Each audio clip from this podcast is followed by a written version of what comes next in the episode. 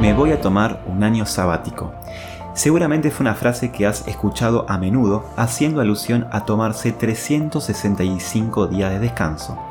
Por su parte Dios, en la semana de la creación de este mundo, no habló de un año sabático, pero sí de un día sabático, el séptimo día de la semana llamado por él mismo como sábado, cuyas 24 horas fueron creadas para descansar, restaurar las fuerzas físicas, mentales, sociales y espirituales para poder estar conectados con nuestro Creador.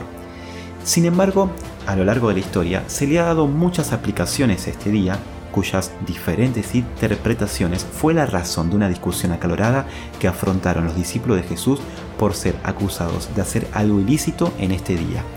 Partiendo de esta historia, que está registrada en Marcos capítulo 2, abordaré algunos principios bíblicos acerca del sábado, el día de descanso vigente para todas las generaciones y algunas sugerencias de aplicaciones prácticas y reales para nuestros días.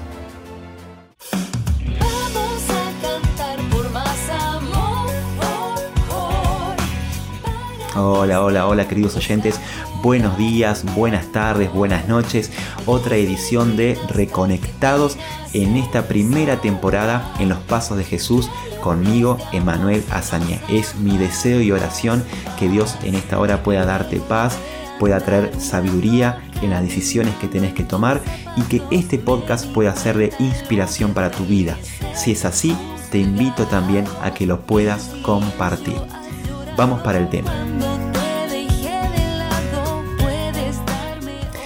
Un cierto sábado, luego del culto de la mañana en la sinagoga, los discípulos de Jesús empezaron a tener hambre, ya que Jesús había prolongado por varias horas las actividades misioneras de ese día.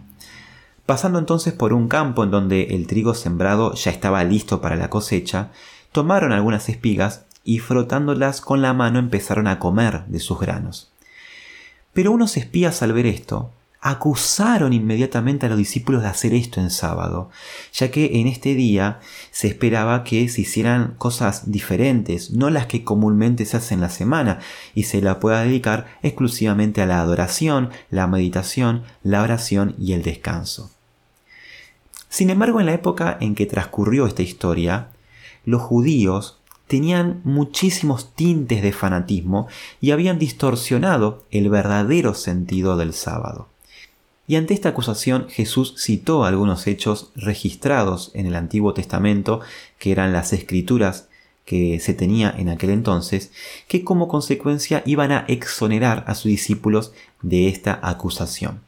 Un hecho fue cuando el rey David con los suyos comieron el pan del santuario que solo los sacerdotes podían comer, y el otro hecho fue que los sacerdotes en el día sábado era el día que más trabajaban, más que cualquier otro día, para poder oficiar los servicios religiosos.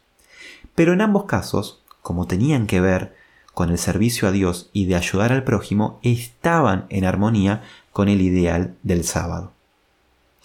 Por esta razón los discípulos que estaban sirviendo a Dios, al comer de esta manera el trigo en sábado, no estaban incumpliendo ningún mandato.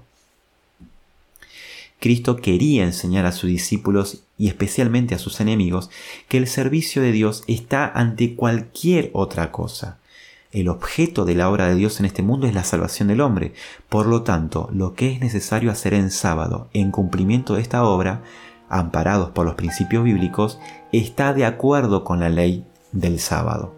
Jesús luego corona su argumento declarándose él mismo Señor del sábado, es decir, que es Él quien coloca los fundamentos y principios de este mandamiento y nadie puede ni agregar ni quitar. Por otro lado, también con este dicho Jesús le dio validez al sábado no solo para sus días, sino también para los nuestros. Dios en seis días creó todas las cosas y al séptimo día descansó. De esta manera lo bendijo y lo santificó al sábado para que nosotros también podamos seguir su ejemplo de descanso recibiendo las bendiciones especiales preparadas para este día. El sábado dirige nuestros pensamientos a la naturaleza y nos pone en contacto con el Creador. En el canto de las aves, el murmullo de los árboles, la música del mar, podemos oír todavía esa voz que habló con Adán en el Edén al frescor del día.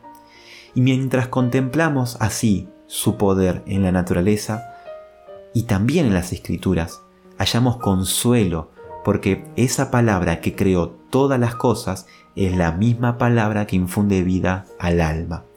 El que mandó que de las tinieblas resplandeciese la luz es el que resplandece en nuestros corazones para la iluminación del conocimiento de la gloria de Dios en la faz de Jesucristo.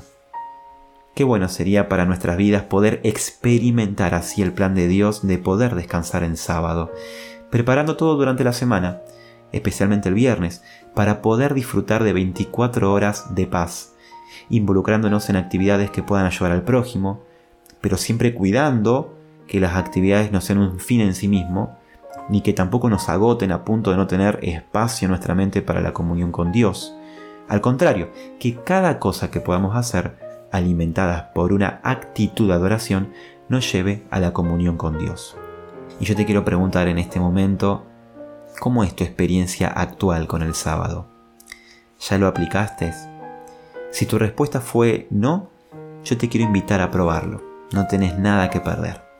Y si lo estás experimentando, pero no le estás encontrando el gozo que este día debería generarte, si estás luchando por no sentir felicidad o sentimientos que hagan del sábado un super sábado, recuerda que lo importante es tu actitud de adoración, una actitud de búsqueda, de relacionarte con Jesús. Esto, más la limpia conciencia de estar siendo fiel al mandamiento de Dios, hará que los sentimientos que hoy no están, tarde o temprano te acompañen. Y si llega un sábado sin que hayas logrado poder preparar todas las cosas como te hubiera gustado, no te preocupes. Lo importante es tener 24 horas de actitud de relación con Jesús de una manera distinta. Proponete para el sábado siguiente volverlo a intentar, para poder dar tranquilidad a tu mente. Y listo, continúa disfrutando del sábado y de los siguientes sábados que tenés por delante.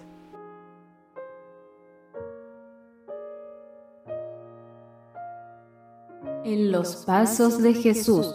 Si quieres conocer más de la Biblia, solicita gratis un estudio bíblico para infantes, jóvenes o adultos al número de WhatsApp 387 522 3868.